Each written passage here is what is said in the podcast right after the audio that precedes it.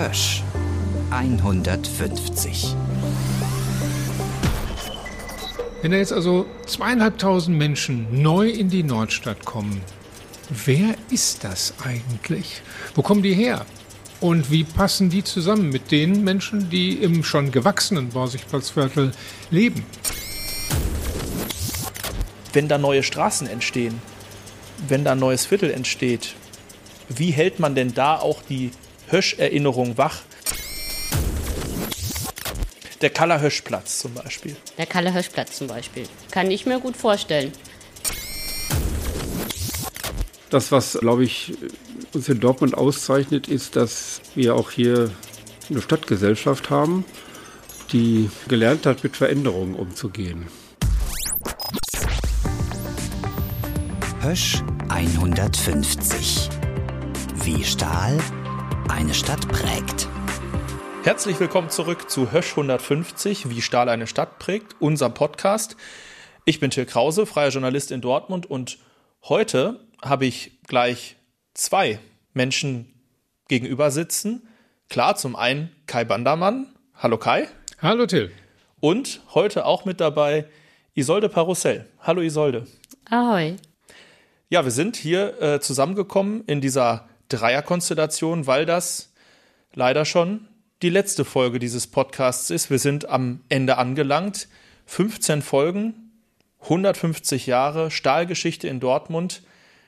Das ja, wollen wir natürlich heute gebührend feiern, in Anführungsstrichen, einen schönen Schlussstrich ziehen und sind deswegen auch an einen besonderen Ort gegangen. Ja, wir sind gewissermaßen zurückgekehrt. Das ist der Tag des Bilanzziehens, des Finales und äh, wir kehren zurück zu dem Ort, äh, wo alles begonnen hat, nämlich zur später sogenannten Westfalenhütte, dem Gründungsort des Unternehmens Hösch.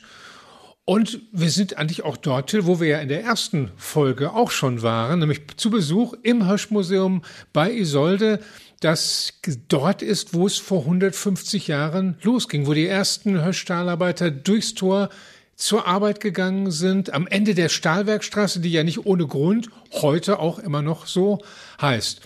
Und ja, wir sind gerne auch wieder zurück bei Isolde. 150 Jahre Westfalenhütte, das hat ja auch das Höschmuseum natürlich gebührend gefeiert, beziehungsweise tut das gerade.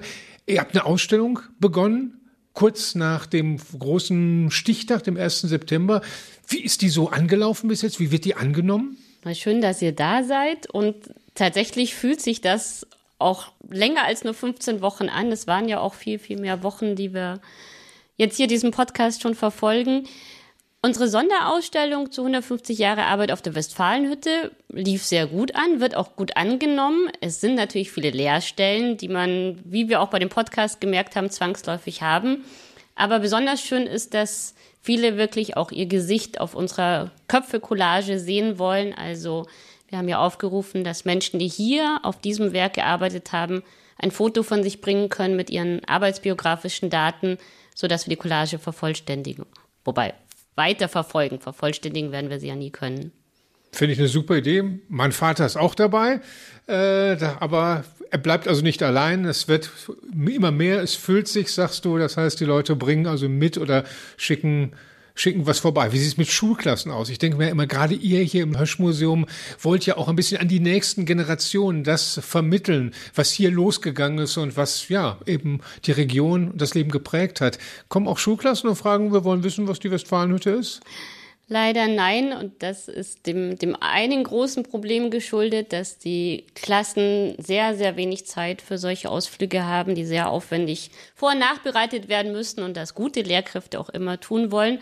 Das andere ist Corona-bedingt, ist es gerade mit, mit nach draußen gehen und dann wieder irgendwo reingehen in eine Institution so gut wie gar nichts mehr aktuell. Also wir haben andere Gruppen, die gerne kommen. Wir haben auch eine Gruppe Auszubildender hier vom Werk gehabt und Kollegen und Kolleginnen aus der Lehrlingswerkstatt. Also die interessieren sich auch wirklich für die Geschichte ihres Standortes, obwohl nicht mehr Hösch drüber steht.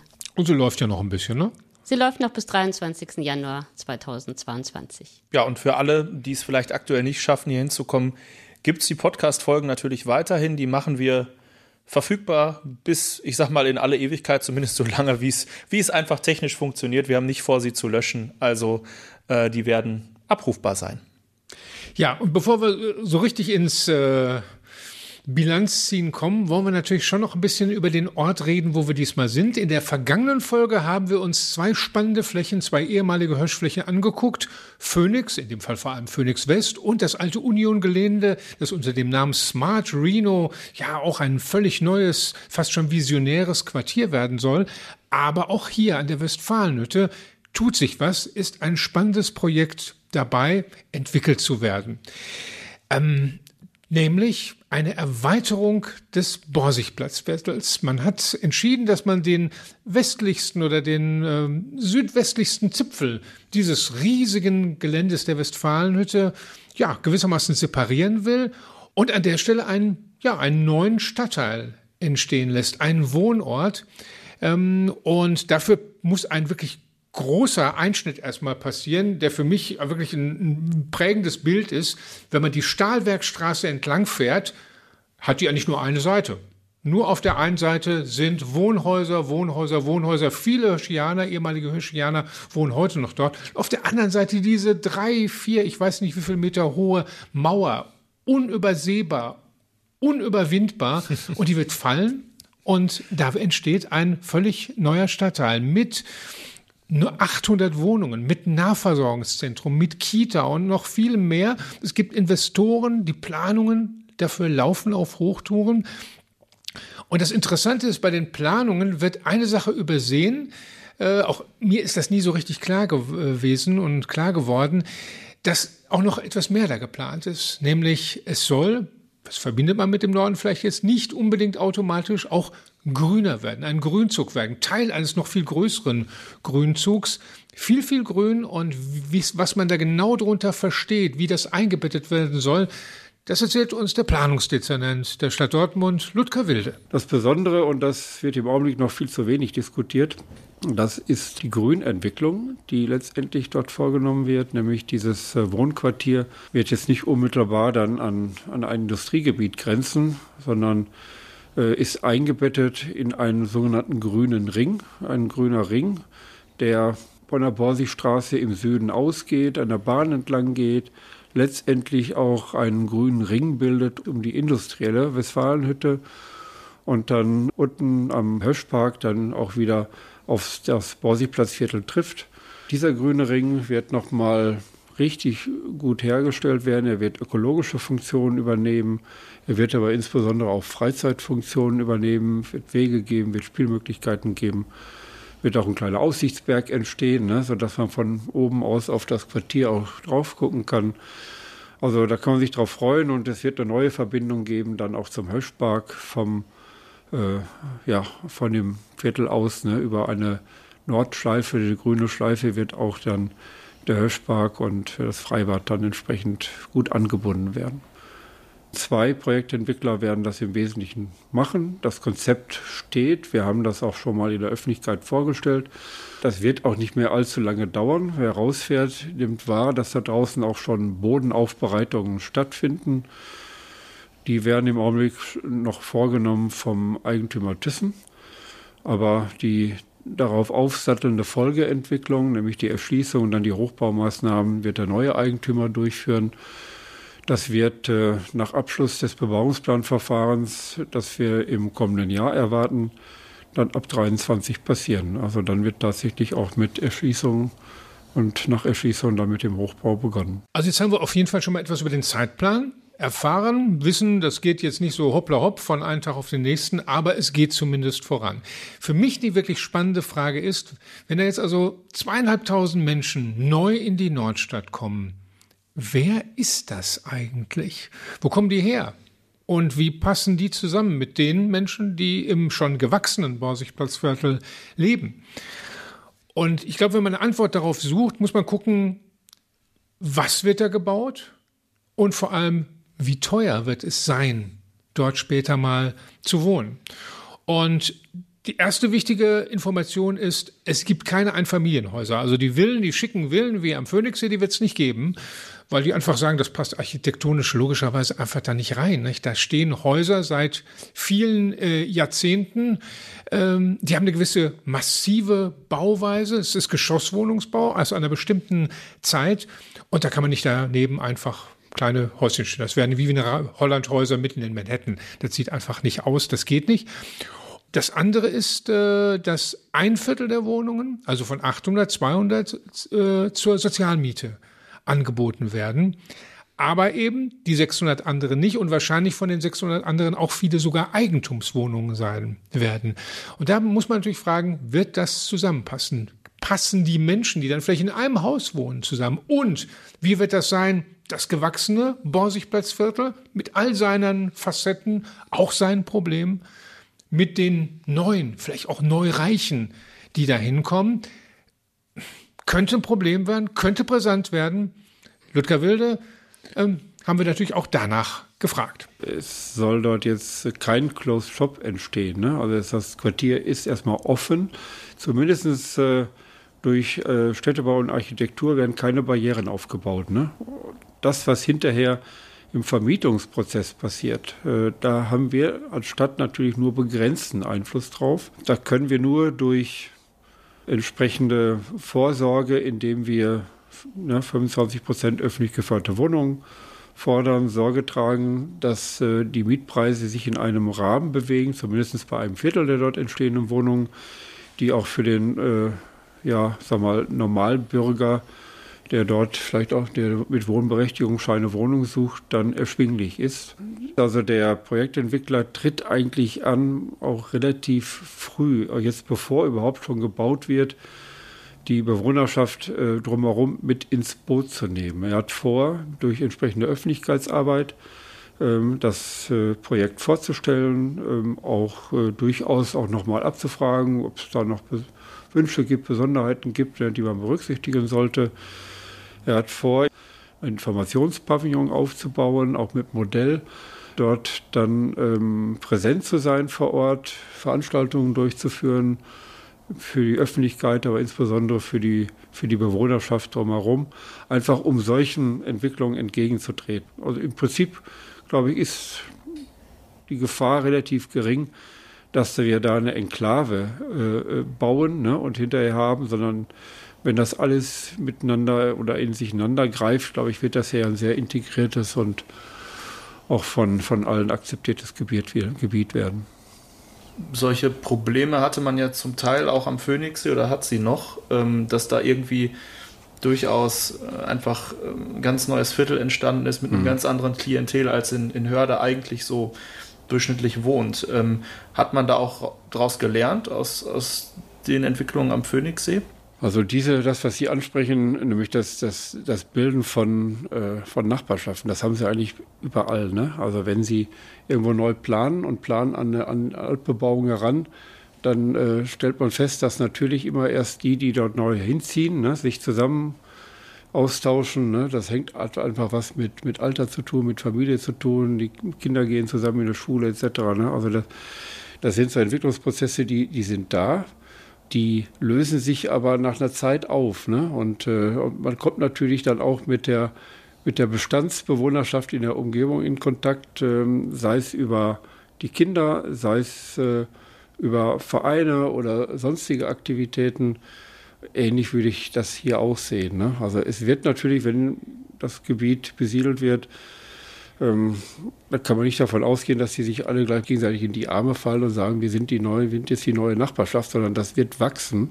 Die Voraussetzungen dafür werden wir schaffen. Also nämlich baulich, städtebaulich, gestalterisch, mit Grünverbindung, mit Wegeverbindung. Es wird eine Kita geben, ne? da wird man sich natürlich treffen.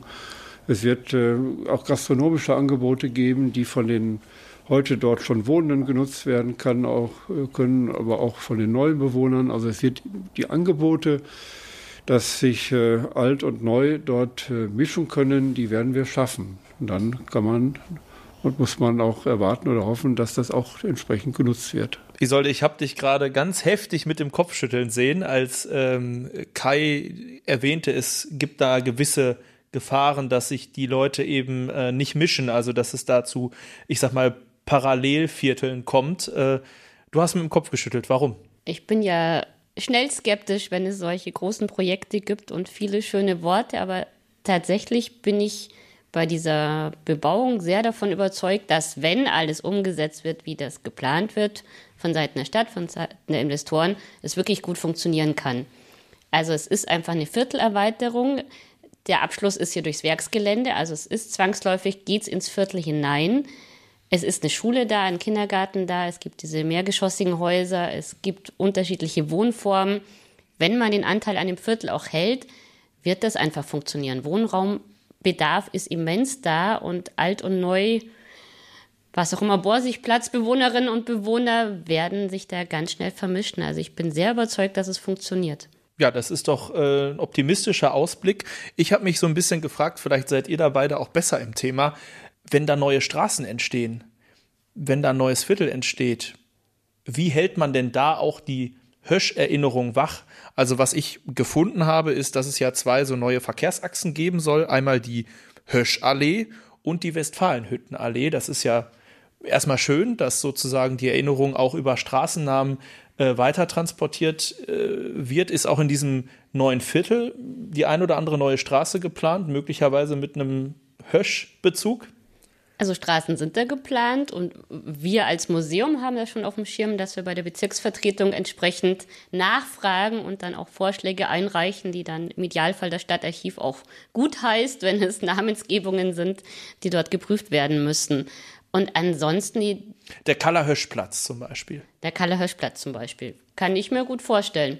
Und es ist ja so, dass die Westfalenhütte noch da ist, das Höschmuseum ist da. Das heißt, die, der Anschluss ist ja noch viel direkter als jetzt zum Viertel wieder an den geschichtlichen Teil, obwohl man davon nichts mehr sieht oder nicht mehr viel. Weitere Vorschläge für Straßen und Platznamen, die euch so spontan kommen?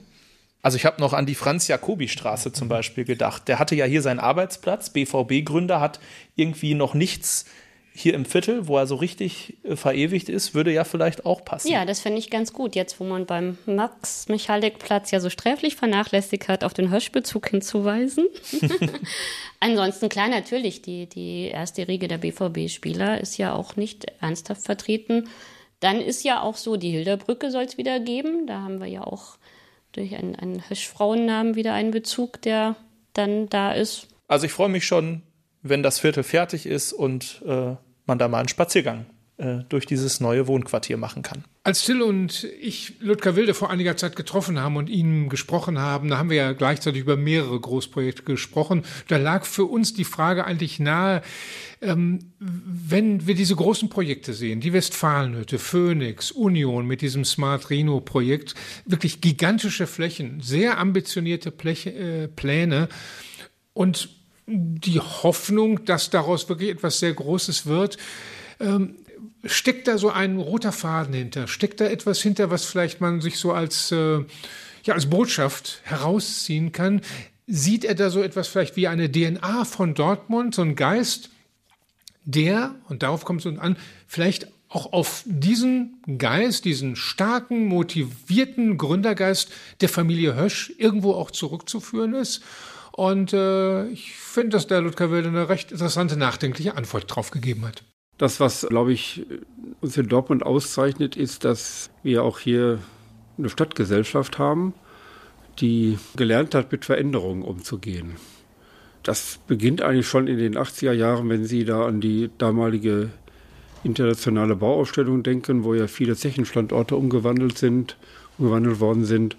Also bis hin jetzt äh, diesen Großflächen, die ja Hösch-Thyssen hinterlassen haben, dass wir eigentlich nie etwas lange liegen lassen, ne? sondern dass man schon guckt, was kann man aus diesen Flächen machen. Häufig sind äh, Ideen schon entstanden im Wissen darauf, dass die Industrie dort weggehen wird, aber in den Schubladen, ne? sodass man auch relativ zeitnah nach Einstellung des Betriebs dann entsprechend tätig werden konnte. Ich glaube, das ist etwas, was, was uns hier in Dortmund auszeichnet äh, und dass wir auch eine Stadtgesellschaft haben, die solche Veränderungen dann mitmacht. Auch wenn manchmal Zweifel entstehen, wir haben Phoenixsee, so nach dem Motto, geht das denn alles? Ne? Wo bleibt denn, kommt denn das Wasser her und bleibt das denn da? Und was ist mit den Altlasten und, und, und?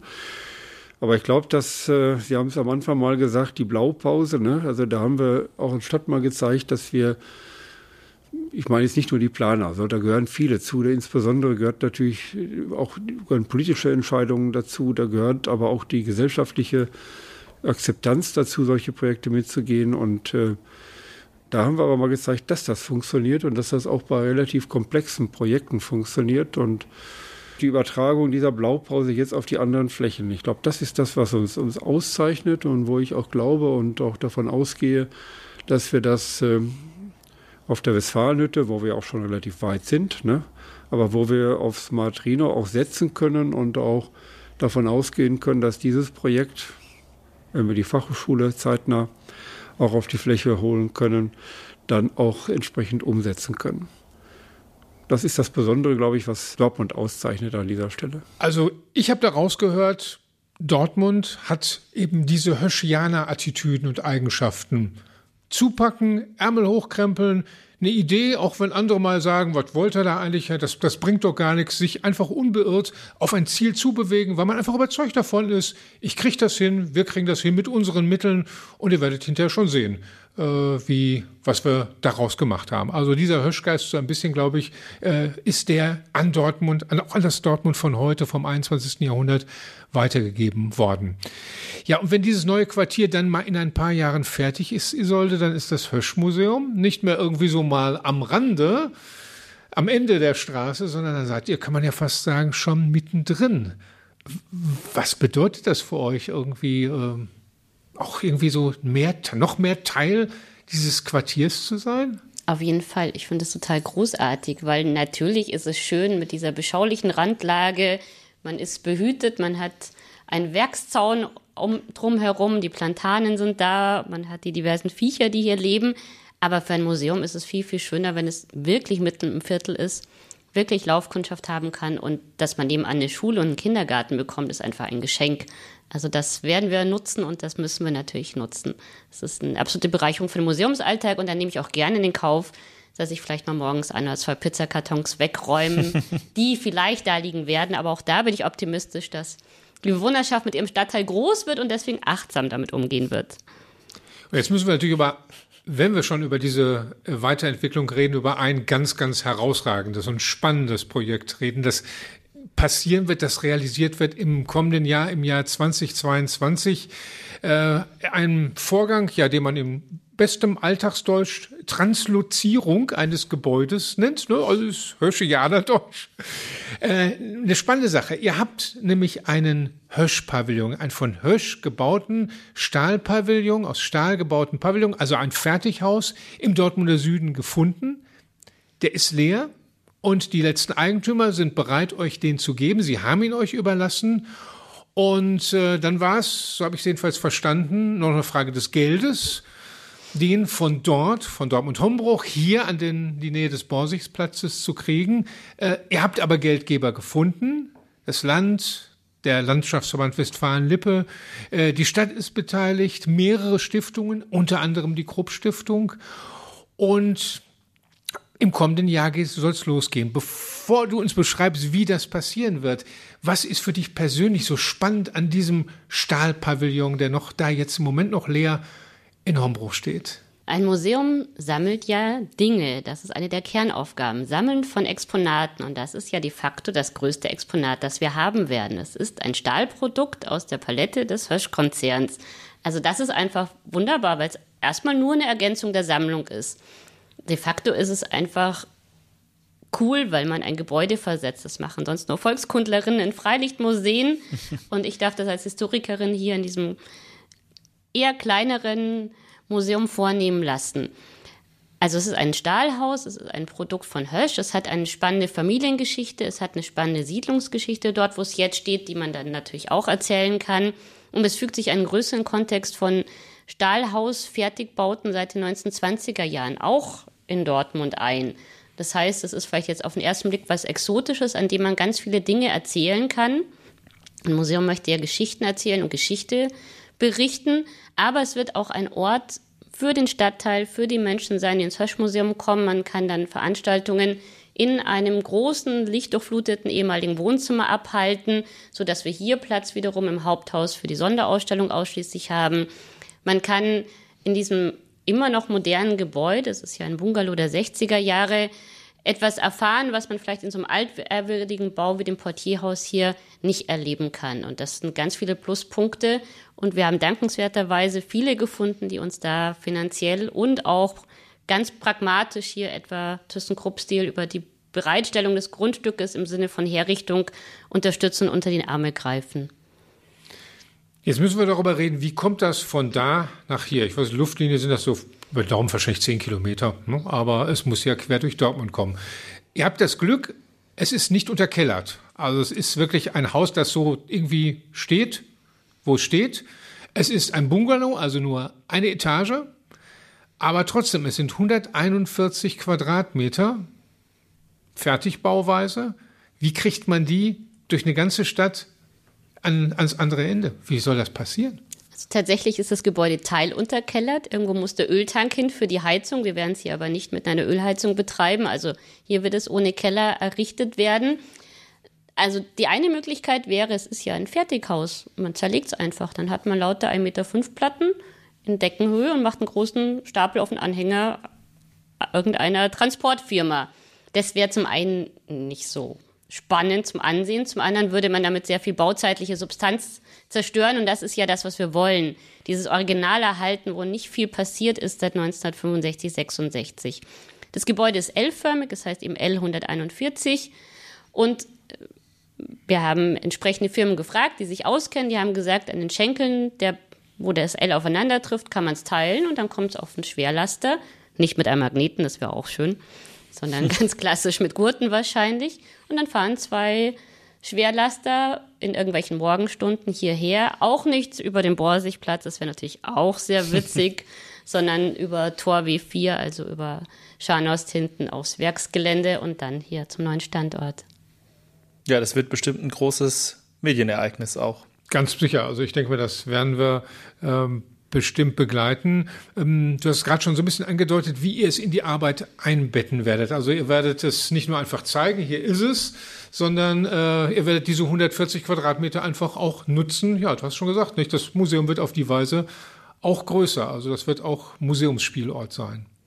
In dem Fall sind wir ja zum Glück kein Freilichtmuseum. Das heißt, wir müssten nicht das machen, was Freilichtmuseen zu Recht tun, Häuser einzurichten wie zu Bauzeit oder zur letzten Bewohnerzeit, sondern wir können etwas freier sein. Das heißt, die Schlafzimmer werden Ausstellungsräume, wo wir mit Inszenierungen, aber auch klassisch mit Vitrinen, mit Großfotos berichten, wie die Familie dort drin gewohnt hat. Hauptsächlich hat eine Familie mit fünf Kindern dort, die haben ihre Kindheit und ihre Jugend dort verbracht, drin gelebt. Aber auch, wie war Wohnen in einer Höschsiedlung? Das Stahlhaus war ja Teil einer Höschsiedlung und kommt ja im Prinzip wieder in eine größere Höschsiedlung zurück. Wie ist aber auch das Leben in Stahlhäusern etwa der Zeit oder der 20er Jahre? Und eben Veranstaltungsraum, Begegnungsraum. Man wird dort auch Kaffee trinken können und ähnliches.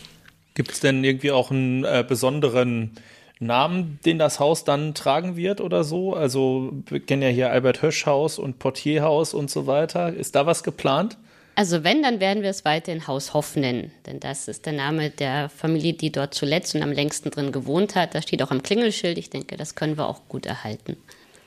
Einer der ganz großen Geldgeber war oder ist das Land NRW. Eine Viertelmillion steckt, tut das Land dazu. Und die Heimatministerin Ina Scharrenbach, die hat sich erst vor wenigen Tagen persönlich mal einen Eindruck gemacht von dem Haus. Äh, das heißt, er hat geguckt, wohin das Geld geht.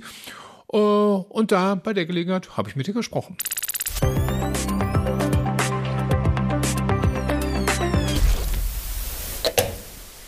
Ja, so hört sich das an, wenn man im Stahlhaus etwas an die Wand machen will. Nicht bohren, nicht hämmern, nicht schrauben, sondern es wird dran geklippt.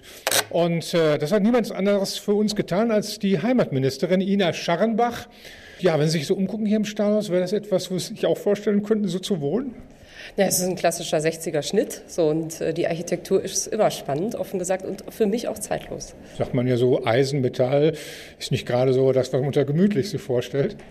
Ja, man kann ein Haus immer gemütlich machen. So. Und deswegen ähm, ist es eine grandiose Idee, ein Haus aus Stahl zu bauen. Und es ist, ähm, lohnt sich wirklich, es zu erhalten. Mit 250.000 Euro unterstützen Sie das Heimatministerium, also das Land NRW, dieses Projekt, das Haus von hier, auf seinem jetzigen Standort, an dem neuen zu bringen, auf der Westfalenhütte, neben dem Hirschmuseum. Warum ist dem Land das so viel Geld wert? Ja, bei unserer Heimatförderung geht es darum, das zu fördern, was Menschen verbindet. Und ähm, Hösch, Stahl hat für Dortmund existenzielle Bedeutung gehabt und wird es auch in der Zukunft haben, wenn wir an die ganzen Projekte denken, die wir gerade gemeinsam auf den Weg bringen. So, und dazu gehören dann eben auch solche seltenen Exponate, die deutlich machen, ähm, es war ganz viel ähm, Erfindergeist auch dabei, wie man mit Stahl umgehen kann. Apropos Verbindung, auch Sie haben ja Verbindung zu Dortmund. Sie sind, wenn ich das sagen darf, Absolventin der Fachhochschule. Das heißt also, haben mit der Stadt schon die eine oder andere Verbindung gehabt. Was verbinden Sie, vielleicht auch aus Kindheit und Jugend, mit Hösch und Dortmund? Äh, mit Dortmund verbinde ich Borussia. So, das ist schon mal ganz klares Bekenntnis hier abzugeben. Ähm, insofern weniger jetzt aus meiner Jugend mit Hösch selber, eigentlich mehr aus dem Amt gerade heraus. Also wenn es um Smart Rhino geht auf dem Hösch-Spundwandgelände oder auch der Phoenixsee, ähm, nationales Städtebauprojekt, also das sind schon Giganten, die hier entstehen. Heimat wird häufig verbunden mit dem Begriff der Identität. Das fällt häufig, auch dieses äh, Wort, dieser Begriff, äh, wenn über Hösch und Dortmund die Rede ist, von auch was dieses Haus betrifft. Ähm, was glauben Sie in der Zeit, wo wir über Globalisierung denken und ähm, die Menschen viele Sprachen lernen sollen, also gerade eigentlich so dieses Heimatliche scheinbar in den Hintergrund zu treten scheint. Was glauben Sie, was ist trotzdem wichtig für die Menschen in dem Zusammenhang, irgendetwas mit, ja, mit einem Ort, zu dem man sich zugehörig fühlt, zu verbinden? Ähm, Heimat hat ganz viel mit Wurzeln zu tun. Und das ist das Entscheidende. Also selbst wenn unsere Welt noch globaler wird, als sie sowieso schon wird, ähm, Menschen brauchen halt und Struktur und Orientierung. Und das ist das, was Heimat bieten kann. Und deswegen ist das eigentlich so spannend. Und es gibt ja durchaus in der Zwischenzeit auch schon Trends zur Deglobalisierung, weil genau das eigentlich weltweit erkannt wird, dass man nicht so in so einem luftleeren Raum schweben kann, sondern Menschen eben auch immer was haben, was sie verbindet, äh, ob das zwischen den Menschen ist oder auch mit einem Ort. Und wenn das alles funktioniert hat, wir freuen uns auf den spannenden Prozess des Transportes quer durch die ganze Stadt. Zwei Haushälften, das wird bestimmt mega spannend, auch äh, das zu beobachten. Wenn es dann steht und fertig ist, werden wir Sie dann wiedersehen. Gucken Sie sich an, was daraus geworden ist? Ja, absolut. Sehr gerne. Das heißt, Sie kommen zur Eröffnung und schauen, ob das Geld gut angewandt wurde. Genau, im Oktober 22. So damit ist der Zeitpunkt jetzt hier fix gesetzt und das muss klappen. Dankeschön. Danke.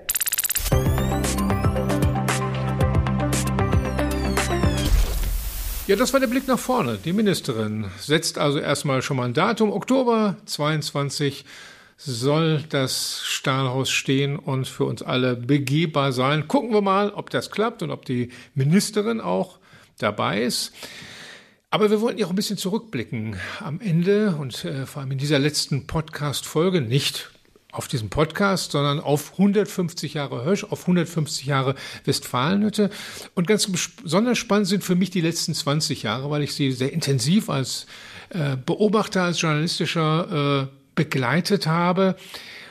Denn 2001, muss man schon sagen, war sicherlich das tiefste und zentralste Ereignis und der tiefste Einschnitt für Dortmund in den letzten Jahrzehnten mit dem Ende der Flüssigphase, mit dem Ende der Rohstahlproduktion. Und äh, es begann auch zu dieser Zeit etwas. Etwas, das man am Anfang nicht so richtig einschätzen konnte, ein bisschen auch bespöttelt hat, fast schon das Dortmund-Projekt. Boah, da sagten alle, Dortmund-Projekt, was ist das denn? Unterstützt, finanziert, manche sagten geschenkt von ThyssenKrupp als Entschädigung für das Wegnehmen der Flüssigphase. Da kam plötzlich so ein McKinsey-Berater und man fragte sich dann, ist Dortmund ein Sanierungsfall? Müssen da Kosten gedrückt werden? Müssen da Leute auf die Straße gesetzt werden? Was wollen diese McKinsey-Leute? Das Dortmund-Projekt begann also vor 20 Jahren. Der erste Leiter, streng genommen der einzige Leiter, war Udo Mager, den kennen viele, weil anschließend war er Chef der Wirtschaftsförderung in Dortmund, denn indes ging das Dortmund-Projekt auf und später wurde er Chef des Dortmunder Flughafens.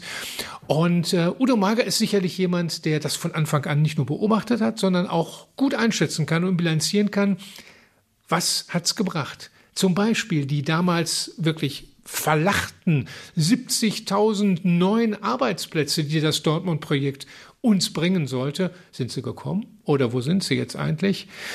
Was ist geblieben? Und wo steht Dortmund heute? Das habe ich besprochen mit Udo Mager.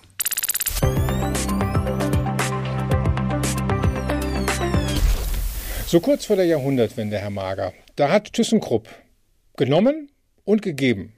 Genommen haben sie uns die Flüssigphase, die Rohstahlproduktion, aber sie haben auch etwas gegeben.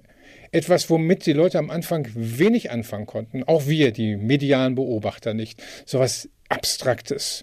Als Sie damals zum ersten Mal davon gehört haben und vielleicht auch interne Papiere gesehen haben, so PowerPoint-Präsentation mit schönen Begriffen, haben Sie das damals ernst genommen, dass das wirklich eine Chance für Dortmund sein könnte, was da präsentiert wird? Ja, ich konnte das gut nachvollziehen, denn zu der Zeit war ich schon einige Jahre in der Geschäftsführung des Dortmunder Systemhauses tätig, quasi die interne Unternehmensberatung für die Stadt und äh, ihre Beteiligungsunternehmen. Und über diesen Weg äh, hatte ich auch parallel zur Entstehung äh, dieser Projektskizze, der Projektidee, Berührungspunkte. Und die Art und Weise, wie in diesem Projekt letztlich gearbeitet werden sollte und dann auch gearbeitet wurde, ist meiner eigenen Arbeitsweise nicht fremd gewesen. Die Intention, die damit verbunden war, bezog sich ja darauf, die Fähigkeiten von McKinsey, Stichwort Gemeinkostenanalyse, auch umzudrehen und nicht zu prüfen, äh, wie kann ich hocheffizient Geschäftsprozesse optimieren, sondern wie kann ich aus einer schwierigen Situation mit innovativen neuen Ansätzen unter Verwendung der Methodik neue Kraft äh, und neues Wachstum äh, generieren. Das war für mich äh, hochspannend und deshalb war die Antwort auf die Frage, ob ich die Projektleitung übernehmen möchte, schnell gegeben. In der Öffentlichkeit herrschten aber Zweifel vor. Ja. Das war irgendwie schöne Formeln und da waren diese ominösen 70.000 neuen Arbeitsplätze. Da hat man sich gefragt, was haben die genommen? Wo sollen denn ja. bitte schon 70.000 Arbeitsplätze herkommen? Hier gehen gerade welche verloren, direkt und indirekt dranhängend. Äh, wie haben Sie diese Zahl damals empfunden? Heute kann ich ja leicht sagen, sie war nicht nur richtig, sondern sie ist noch höher ausgefallen, wenn wir das 20 Jahre später betrachten. Ich habe sie als äußerst ambitioniert empfunden, habe aber gerne ein Beispiel aus dem Sport mit bemüht.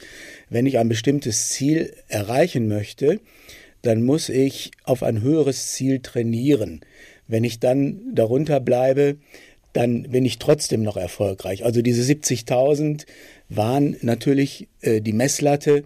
Wären es 60.000 äh, geworden, äh, hätte sich auch niemand beklagt. Aber anzutreten und ein solches Ziel als Zukunftsvision zu vertreten und dieses Ziel mit konkreten Einzelprojekten und Maßnahmen äh, zu hinterlegen, das war für mich glaubwürdig und auch im Sinne der Erreichbarkeit nicht illusorisch. Nehmen wir mal so ein paar Punkte aus diesem Dortmund-Projekt, aus den Planungen, aus den Visionen raus. Zum Beispiel das Fokussieren auf bestimmte Branchen, die genannt wurden. Logistik, Mikrosystemtechnik und weitere. Hat es funktioniert? Ist das aufgegangen? Ja, das hat funktioniert. Es hat aber, um auf Ihre Ausgangsfrage nochmal zurückzukommen, nicht überall Freunde gefunden, weil Fokussieren ja zunächst mal den Eindruck erweckt, dass alles, was nicht im Fokus steht, nicht relevant sei. So gab es zu Beginn, also Mitte 2000, 2001, äh, Kritik aus den sogenannten etablierten Branchen, aus dem Handwerk heraus. Wo bleiben wir bei dieser Fokussierung insbesondere auf Technologiefeldern? Und meine Antwort war immer die, es gibt Effekte, die erkennt man nicht auf den ersten Blick, äh, wenn man IT vorantreiben möchte, wenn man äh, Mikrotechnologie in Dortmund beheimaten möchte, die Ausstrahlungskraft haben, auch auf die etablierten Branchen.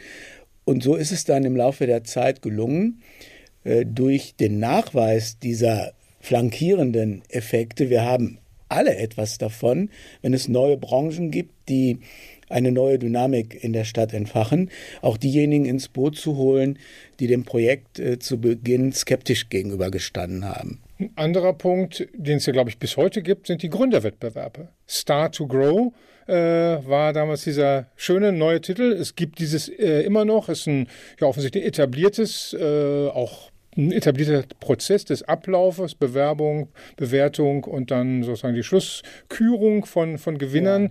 Ja. Äh, ist, würden Sie sagen, heute Dortmund wirklich eine anerkannte, bundesweit anerkannte Gründerstadt? Das kann man uneingeschränkt mit Ja beantworten, denn wenn etwas 20 Jahre trägt, dann kann es ja keine Luftnummer gewesen sein.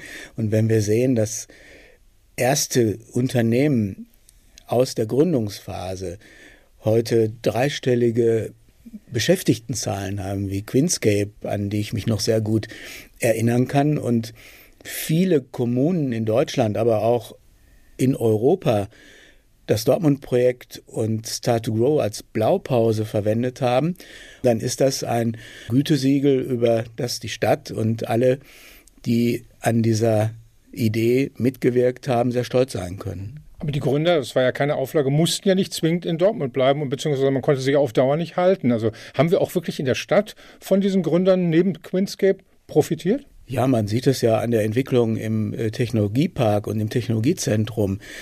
Der Dortmunder Technologiepark ist der erfolgreichste und äh, größte in Deutschland, wenn nicht in Europa. Und allein der Technologiepark steht als Beleg für diese Entwicklung. Und wenn Sie sich anschauen, was auf den Flächen entstanden ist, die ja auch ein Kernelement des Dortmund-Projektes waren. Flächen für Themen und Themen für Flächen war die Philosophie. Und wenn Sie sich die Westfalenhütte als neues Logistikareal anschauen oder die Entwicklung der Unternehmenslandschaft äh, rund um den Phoenixsee oder das, was auf Phoenix West entstanden ist, dann ist das ein ganz eindrucksvoller Beleg dafür, dass die Initiativen erfolgreich waren. 20 Jahre sind vergangen. Das Dortmund-Projekt in dieser Form gibt es schon lange nicht mehr, aber Sie sagen, es wirkt nach. Wo, in, wenn Sie durch Dortmund fahren, sehen Sie noch sozusagen Ihr gutes altes Dortmund-Projekt in der Wirkung? Ich sehe es an ganz vielen Stellen und, und freue mich darüber. Das ist die Entwicklung im Hochschulbereich. Das ist das biomedizinische Zentrum. Und natürlich ist diese Wahnsinnsidee in Dortmund-Hörde, einen See auf dem Gelände eines früheren Stahlwerks anzulegen und dort eine neue Urbanität als Ausdruck des neuen Dortmund aufzubauen. Ein Beispiel, das international Menschen in unserer Region lockt, um zu sehen und zu erleben, wie Strukturwandel gelingen kann. Und nochmal zurück zu den ominösen 70.000 neuen Arbeitsplätzen. Sie sagen, übererfüllt. Wie sieht die Rechnung aus? Ja, es ist ja tatsächlich so, dass Dortmund heute mehr Erwerbstätige und sozialversicherungspflichtig Beschäftigte hat als zur Blütezeit der Montanindustrie. Weit über 325.000. Und damit ist nicht nur die Rechnung äh, aufgegangen von damals, die viele Zweifler an das Tageslicht gebracht hat, sondern heute waren ja alle, die ich aus der Zeit noch kenne und die skeptisch waren, von Anfang an dafür und sagen, das war genau richtig äh, für Dortmund. Gut, dass wir das gemeinsam gemacht haben. Und dieses gemeinsam machen, das ist auch der Erfolgsfaktor gewesen. Und wenn ich Sie jetzt zum Schluss frage, als Dortmunder vor allem, ist diese Stadt für Sie nach 20 Jahren eine bessere Stadt? Sie hat, was den Lebenswert angeht, die Lebensqualität und die Angebote im Bereich Arbeit, im Bereich Freizeit, Kultur und Bildung betrifft, aus meiner Sicht dazu gewonnen.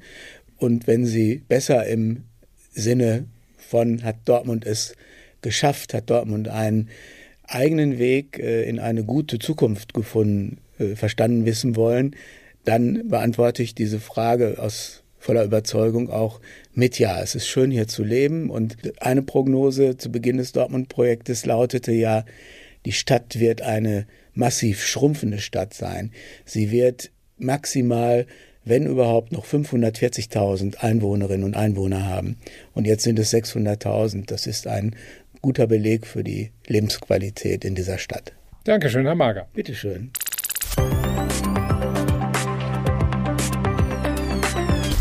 Ja, Udo Mager zieht also eine im Großen und Ganzen recht positive Bilanz. Mehr als 70.000 Arbeitsplätze sind es sogar geworden, rechnet er uns vor. Und äh, ja, als Dortmunder hat er gesagt, glaube ich, ist er ganz zufrieden mit der Stadt, in der er lebt, 150 Jahre nach der Gründung von Hösch. Ja, und wenn wir jetzt Bilanz ziehen, was diesen Podcast betrifft, dann muss man erstmal sagen, dass wir natürlich nicht, glaube ich mal, ansatzweise alle Geschichten rund um das Werk und seine Menschen erzählen konnten. Viele Geschichten bleiben einfach unerzählt, viele Fragen unbeantwortet. Zum Beispiel, was ist dran an der Sache, dass Opel 1962 sein Autowerk für den Kadett eigentlich in Dortmund bauen wollte, aber auf massive Intervention von Hösch schlicht kein Grundstück bekam und deshalb nach Bochum ging. Okay, das Opelwerk gibt es jetzt auch nicht mehr, aber ist eine Geschichte, die für die es gewisse Anhaltspunkte gibt, sind wir nicht so tiefer drauf eingegangen. Vielleicht warum? Weil wir, Isolde, wir, Till und ich, keine Historiker sind. Du bist Historikerin, das heißt, du gehst völlig anders ran, bist wahrscheinlich auch natürlich um so eine wissenschaftliche äh, Herangehensweise bemüht, aber denkst du mir, man kann das auch so machen, so, so ein Podcast kann lückenhaft, Fehler, nicht fehlerhaft, aber lückenhaft sein? Geschichtswissenschaft ist immer lückenhaft. Das ist ja das Schöne dran und Arbeit im Museum ja erst recht. Also, ich muss euch ein großes Kompliment aussprechen. Ihr habt coole Sachen zutage gefördert. Ihr habt selbst unglaublich viel gefunden und nicht nur, weil du 20 Jahre hier Beobachter bist und du ein Buch über die Stadt Dortmund gekauft hast, Till, zur Stadtgeschichte, sondern weil ihr ja wirklich auch tiefergehend recherchiert habt, mit Leuten gesprochen habt die Anregungen des Hirschmuseums aufgenommen habt, aber auch von vielen anderen Archiven und Institutionen. Und es sind immer Lücken da. Es sind Lücken da, die wir sehen, weil wir die Fragen stellen können und die Fehlstellen erkennen. Manchmal gibt es auch Lücken, die wir gar nicht registrieren, weil wir gar nicht wissen, dass wir nach was suchen müssen. Umso schöner ist, wenn dann eben Institutionen, Archive, Sammlungseinrichtungen Hand in Hand gehen und einen auf was hinweisen, wenn man eine Frage allgemeiner Natur stellt. Und wir freuen uns natürlich auch immer über Rückmeldungen zum Podcast, die wir auch bekommen haben. Und auch da waren natürlich Hinweise auf Themen dabei, die einfach vielleicht zu kurz gekommen sind. So ist es nun mal. Man muss, wenn man einen begrenzten Umfang an Episoden hat, sich entscheiden für Themen. Aber wir sind total dankbar für die Hinweise. Und vielleicht gibt es ja irgendwann auch nochmal die Möglichkeit, viele dieser Geschichten zu thematisieren. Gibt es irgendetwas, wo du sagen würdest, da könnte man denn die das wäre ein Ansatzpunkt für die nächsten 10 oder 15 Folgen eines oder anderen Podcasts? Also meine Idee einer Staffel 2 von Hösch 150 ist natürlich Stahlhaus 2022 oder 23 und wir machen 15 Folgen. Nicht nur unser zukünftiges Stahlhaus, sondern andere Stahlhäuser in Dortmund, andere Stahlhäuser in der Republik oder vielleicht auch das Stahlhaus auf Mallorca. Und ansonsten bin ich mir sicher, dass die Stadtgeschichte an sich viele Themen hergibt. Aber die, der Spirit könnten wir anderen überlassen. Jetzt ist ja auch so, äh, bei dir im Hirschmuseum arbeiten viele Ehrenamtliche, viele ehemalige Hirschianer, die, das muss man ja ehrlicherweise sagen, Till, das sind die Fachleute, die Fachmänner, die Fachfrauen, die es erlebt haben, die die Maloche gemacht haben oder als Ehepartner äh, sehr, sehr dicht dran waren. Wir hängen so ein bisschen außen vor, wir sind ja eher Satelliten. Ähm, wie, wie haben die so darüber geredet, ne, dass wir, die Außenstehenden, die Journalisten, die sich nur schlau machen, aber eigentlich gar nicht wissen, wie Stahl gekocht wird, äh, dass wir da so, eine, so einen schlauen Podcast machen, konnten wir so einigermaßen deren Ansprüchen genügen? Also die Rückmeldungen, die ich hier aus dem Team bekommen habe, aber auch von weiter draußen, also von Mitgliedern unseres Vereins im Allgemeinen, sind alle sehr, sehr positiv. Alle finden es grundsätzlich super, dass was zu dem Thema gemacht wurde alle sagen, dass ihr ganz viele Dinge aufgenommen habt, mit denen sie gar nicht gerechnet haben. Es gibt natürlich auch Rückmeldungen über die Lehrstellen, sei es über Skat-Weltmeister oder Frauen in Führungspositionen, die wir nicht erwähnen konnten. Aber im Großen und Ganzen ist bei dem Team auch immer klar, wenn sich jemand ernsthaft mit einer Frage beschäftigt, dann kann da auch was Vernünftiges rauskommen. Also der Herr Schiane an sich denkt nicht, er ist der einzige Experte auf diesem Gebiet. Ja, und dann gab es die Geschichten, die einfach klasse sind, aber die irgendwie so in unser Zeit- und Themenraster nicht reinpassten und die deswegen nicht erzählt wurden. Aber bei einer soll das jetzt in der letzten Folge passieren, weil sie einfach so schön ist, weil sie so exklusiv ist und weil sie so ungewöhnlich ist. Ähm, und ich das ehrlich gesagt, ehrlich gesagt nirgendwo bis jetzt gelesen habe. Denn Till hat recherchiert und hat herausgefunden, dass der Sohn von Albert Einstein, von dem berühmten Albert Einstein, in Dortmund eine Zeit lang gearbeitet hat, und zwar im Stahlbereich. Nicht bei Hösch, das wäre zu schön, aber bei Klönne, also ich denke mal, sag mal, einem sehr, sehr wichtigen Abnehmer von Hösch-Produkten. Und äh, es geht noch weiter. Till fand heraus, dass nicht nur eben der Sohn hier in Dortmund war, sondern dass auch der Vater, der berühmte Albert Einstein, seinen Sohn hier besucht hat. Eine wunderschöne Geschichte, ein toller Beitrag. Ich will nicht zu viel verraten, aber möchte zumindest von dir, Till, wissen, wie bist du darauf gestoßen? Wie kamst du darauf, das plötzlich irgendwie diese Geschichte aufzutun? Als du mich kontaktiert hast ähm, und gefragt hast, ob wir diesen Podcast machen, ähm, da habe ich in den Wochen danach erstmal in alle Richtungen recherchiert. Ich meine, ich habe einfach nicht diese ganzen Themen schon im Blick gehabt, die ihr beiden im Blick hattet. Ich äh, bin ja so ein bisschen in Anführungsstrichen als Laie rangegangen an das Thema.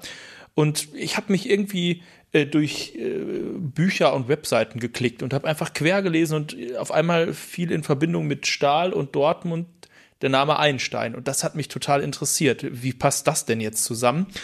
Und ähm, dann stellte sich heraus, okay, offenbar war dieser Sohn von Albert Einstein schon mal in Dortmund. Da gibt's auch einen Artikel ähm, in den Ruhrnachrichten zu. Ähm, das ist jetzt nicht komplett neu, aber da steht dann immer, ob Albert Einstein in Dortmund war, ist nicht überliefert und grundsätzlich ist der Tenor dieser Berichterstattung immer gewesen, man weiß nicht so viel über diese Zeit und dann dachte ich mir, nee, das möchte ich jetzt aber genau wissen. Ich möchte vor allem prüfen, gibt's vielleicht einen Zusammenhang zu Hösch und gibt's da noch was Interessantes zu finden, was, was noch nicht berichtet wurde.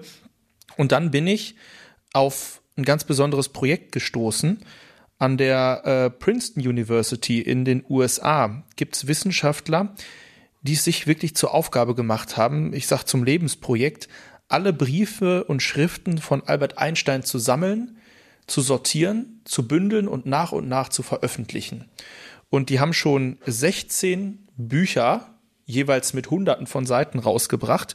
Und Band 16, das kam tatsächlich in diesem Sommer raus. Und Band 16 ist zufällig der Band, der sich auch genau mit den Jahren beschäftigt, die für uns interessant äh, sind, nämlich 1927 bis 1929. Und ähm, ja, da sind einige Briefe drin gewesen, in denen sich eben Albert Einstein mit seinem Sohn, aber auch mit anderen Familienmitgliedern austauscht. Und aus diesen Briefen kommen eben die Informationen. Also deswegen möchte ich mich nochmal ganz herzlich bedanken bei der Princeton University in den USA. Vielen, vielen Dank für die Information. Ja, jetzt hast du uns wirklich auf die Folter schon fast gespannt. Äh, jetzt möchten wir aber wissen, was es auf sich hat mit Albert Einstein Junior und dem Besuch des berühmten Seniors in Dortmund. Jetzt hören wir uns den Beitrag an.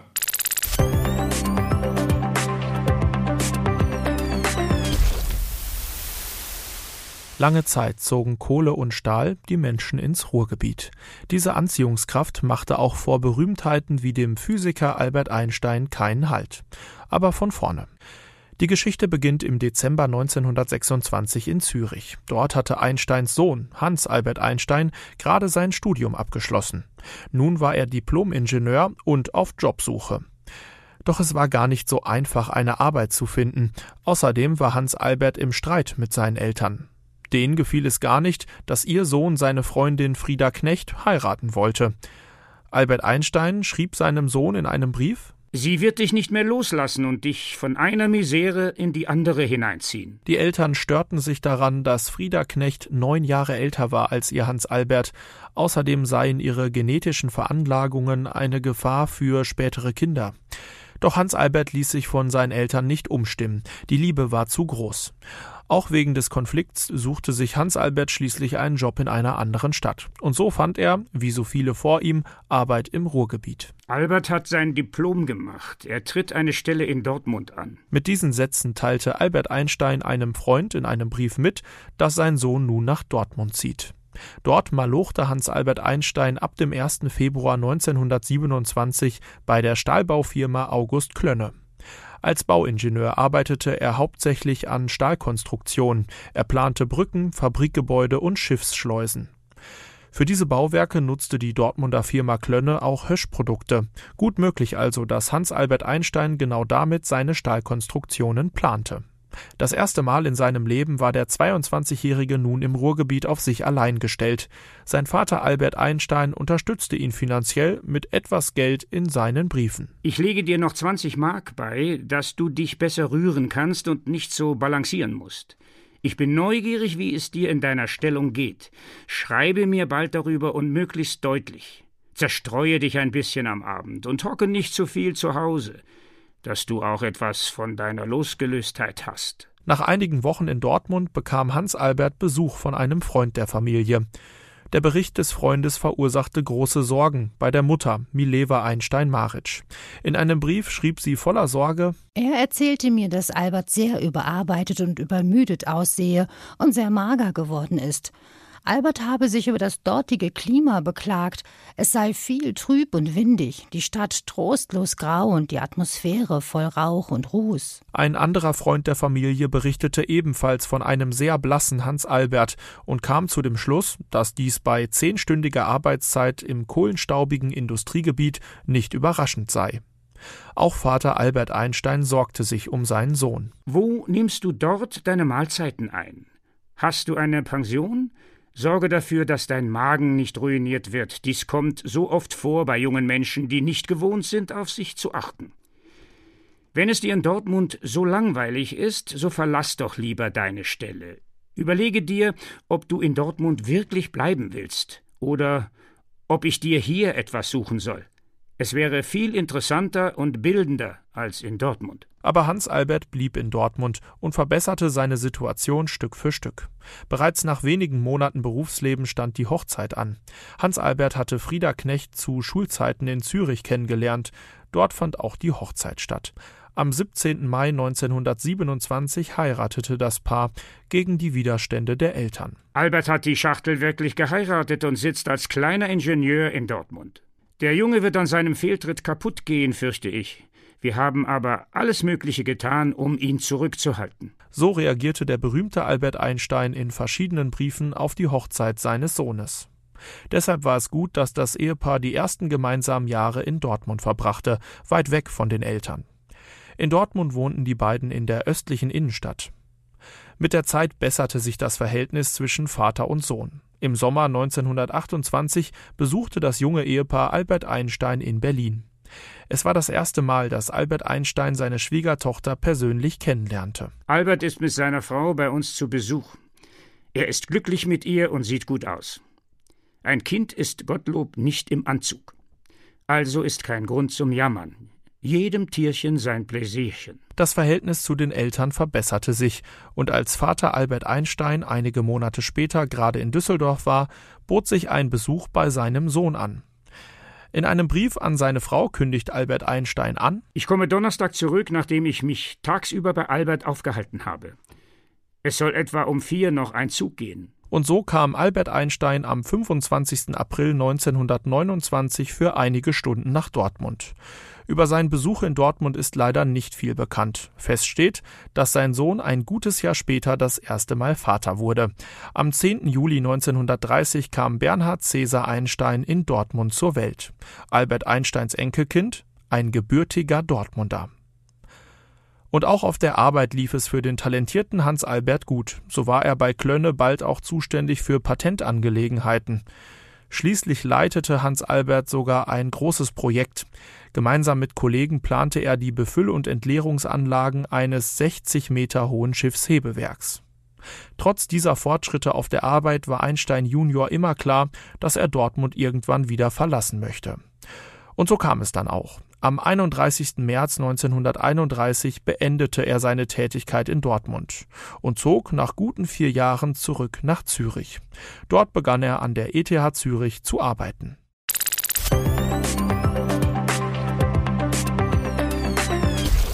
Ja, eine kuriose und ein bisschen unglaubliche Geschichte, wie ich finde, die ich eben gefunden habe, weil ich am Anfang gar nicht so richtig wusste, was ist Hösch überhaupt. Also klar, dieser Stahlgigant, das das wusste ich natürlich, aber ähm, ich bin ja sozusagen ein Kind der Post-Hösch-Zeit, also äh, bin zur Welt gekommen, da war es fast vorbei mit Hösch.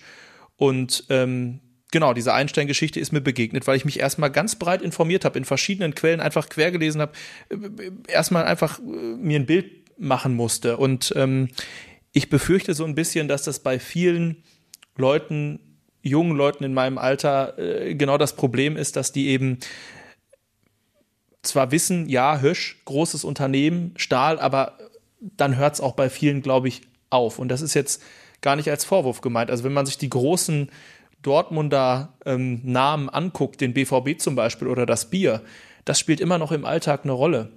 Das Bier können wir bis heute kaufen, das trinken wir äh, und den BVB, äh, klar, äh, gibt's und er ist erfolgreicher denn je.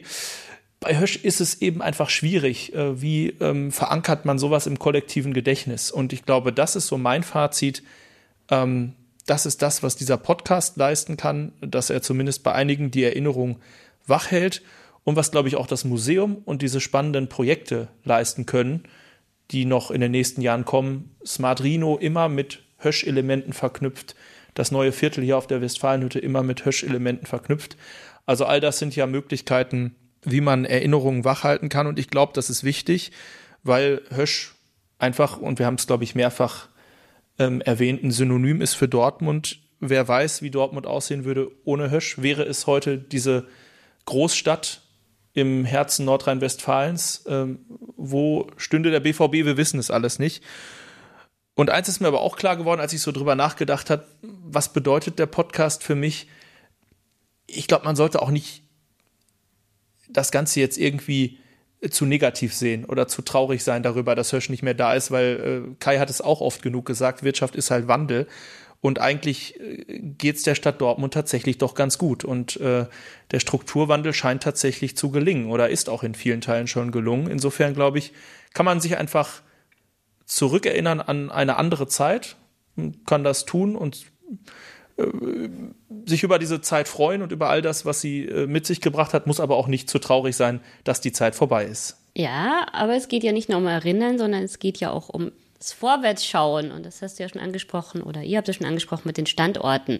Natürlich erinnern wir gern an die Hirschzeit, aber es geht ja auch darum zu schauen, was macht Transformation. Und von der ersten Stunde der Industrialisierung in Dortmund, von der ersten Stunde hier auf dem Werksgelände 1800 71 ging es um Transformation, um Weiterentwicklung, um etwas zu schaffen, was dann in Zukunft Auswirkungen hat. Und das ist Geschichte. Also das finde ich noch einen Ticken wichtiger als Erinnerung wachhalten. Weil das können die Hirschianer, glaube ich, ohne Podcast und auch ohne Hirschmuseum tatsächlich ganz gut. Wir sind eher dazu da, zu zeigen, was möglich ist, wenn man die Geschichte schaut und dann nach vorne blickt. Gebe ich dir total recht. Auf jeden Fall. Das ist natürlich auch wichtig. Und trotzdem ist ja auch klar, dass es all die Leute, die einen direkten Hirschbezug haben, nicht für immer geben wird und dass da auch eine Zeit kommt in ein paar Jahrzehnten, äh, wo das eben, glaube ich, nicht mehr so selbstverständlich ist, dass man äh, Leute auf der Straße trifft, fragt, äh, kennst du Hirsch und der erzählt dir direkt, wie viele Familienmitglieder da gearbeitet haben. Das wird natürlich nach und nach abnehmen und ähm, ich glaube, das ist die große Herausforderung, äh, den Leuten klarzumachen, was für ein großer Gigant das äh, war und welche Rolle das in der Dortmunder Entwicklung auch gespielt hat. Und ähm, ja, hoffen wir, dass Corona schnell äh, besiegt ist und äh, dass dann auch wieder Schulklassen hier ins Museum kommen ähm, und dass, dass das einfach dann auch verankert wird bei den jungen Menschen.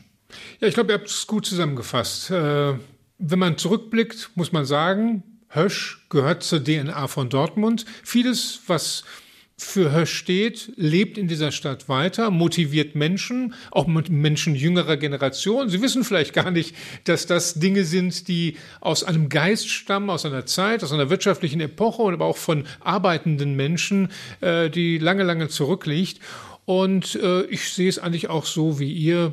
Dortmund ist in einer passablen, guten Verfassung, was Städte im Ruhrgebiet betrifft, im Ruhrgebietsvergleich sowieso. Es war ein Wandelsprozess, der war schmerzhaft, für einige Menschen sehr schmerzhaft. Einige Menschen hat es auch aus der Bahn geworfen. Wir hatten fast 20 Prozent Arbeitslose, aber wir sind jetzt im Prinzip einstellig, wenn Corona nicht dazwischen gekommen wäre. Also auch das hat eigentlich im Großen und Ganzen recht gut funktioniert und ich glaube, wir haben eine gute Basis für die nächsten 50 Jahre, wenn wir dann den Podcast Hösch 200 machen werden. Ja, jetzt ist es vielleicht Zeit, sich zu verabschieden und Danke zu sagen. Und zwar erstmal an alle, die uns unterstützt haben außerhalb äh, unseres unmittelbaren Teams unterstützt haben in jeder erdenklichen Form. Ganz besonders danke natürlich an das Höschmuseum und an Isolde Parussell und alle die, die sie wiederum auch sozusagen um sich hat, die Ehrenamtlichen, die alten Höschianer. Toll, ne? ich glaube, viele Anregungen in diesen äh, Podcast kamen von euch, von dir. Das war sehr belebend und hat uns unbedingt geschmückt. Ja, und ich möchte mich auch bei dir bedanken, Till ganz ausdrücklich äh, für die prima Zusammenarbeit, für, ja, für deine Motivation, dass du nie aufgegeben hast, die Folge immer noch auf den letzten Drücker zusammenzukriegen, für diesen Einsatz. Äh, ich glaube, ich kann mit Fug und Recht sagen, ohne dich allein hätte ich diesen Podcast, den ersten meines Lebens, äh, mit Sicherheit nicht gestemmt bekommen. Also Dankeschön dafür. Es war wirklich eine sehr schöne Zusammenarbeit. Ich kann das nur zurückgeben. Es war ja auch für mich der erste Podcast meines Lebens und äh, es war ein Projekt, das natürlich auch hin und wieder seine Tiefen hatte. Es war ähm, ein extremer Arbeitsaufwand, den ich total unterschätzt habe, aber es äh, hat äh, über weite Strecken extrem viel Spaß gemacht. Ich habe total viel gelernt über meine Heimatstadt und ähm, ja, bin begeistert auch äh, von all dem, was hinter diesem Namen Hösch steckt und von den Menschen, äh, die ich kennenlernen durfte und möchte mich auch nochmal explizit natürlich beim Höschmuseum bedanken für die Chance, das einfach hier zu machen und natürlich auch bei dir, Kai, dass du mich angesprochen hast und mir das zugetraut hast und äh, ich habe, glaube ich, viel von dir lernen können. Ja, wer weiß. Äh, wir wollen ja äh, niemals nie sagen. Vielleicht äh, gibt's ja noch weitere Folgen irgendwann mal, wenn es dann wieder was Neues zu berichten gibt. Stichwort Stahlhaus, wer weiß. Wir haben ja auch viel Rückmeldung bekommen, Post, E-Mail. Ich sehe, Till, da ist gerade noch eine E-Mail reingekommen. Schau doch mal in unser Postfach. Was, ja, da, was da, da blinkt's. Da, was das, ist denn das? Hm. Ich weiß nicht, E-Mail, albert.hösch.sky. Ui, was ist das denn? Eine Werbemail oder ein, oder ein Witz? Will uns jemand da, da verarschen? Ist ein, da ist eine Audiodatei dran. Ähm, wenn da jetzt kein Virus drin ist, würde ich sagen, machen wir die doch mal ich, auf. Ich klick, spannend. Ich klick sie mal an. Liebes Podcast-Team, ihr werdet es vielleicht nicht glauben, aber ich verfolge eure Arbeit von hier oben sehr genau und muss euch sagen, dass ich mich sehr geehrt fühle, dass ihr so viel Arbeit und Zeit in die Geschichte unseres Werkes steckt. Damit spreche ich übrigens auch im Namen der anderen Gründer von damals. Wir haben ja gewissermaßen nur Geburtshilfe geleistet. Danach ist aus unserem Baby doch ein sehr neugieriges, aufgewecktes Kind und später ein selbstbewusster und geradliniger Mensch geworden. Dass wir so viel ausgelöst haben mit dem Bau dieses zunächst doch noch sehr kleinen Eisen- und Stahlwerks in Dortmund und der ganzen Umgebung, das erfüllt uns schon mit Stolz.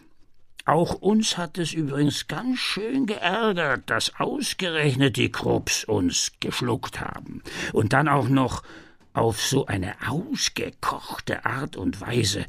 Ja, manche Familien ändern sich nie. Also, noch einmal. Danke für so viel Ehre. Ah, jetzt muss es aber auch genug sein. Wir kriegen hier oben schon Ärger mit den Thyssens, den Henkels und den Haniels. Die werden langsam neidisch. Von Viktor soll ich ausrichten, dass er sehr stolz ist, dass sein Ur-Urenkel Leopold den Podcast unterstützt im Namen der Familie. Ach ja, und den Karl Hirsch, von dem so häufig die Rede ist, den haben wir inzwischen bei uns aufgenommen. Der scheint ja unsterblich zu sein. Schöne Grüße im Namen der ganzen Familie Hirsch. Euer Albert. Ja, ich würde sagen, dem ist eigentlich nichts mehr hinzuzufügen, oder? Nein, ich würde sagen, damit sind wir am Ende. Danke. Tschüss. Auf Wiederhören. Wie Stahl eine Stadt prägt. Hösch 150. Ein Podcast von und mit Kai Bandermann und Till Krause.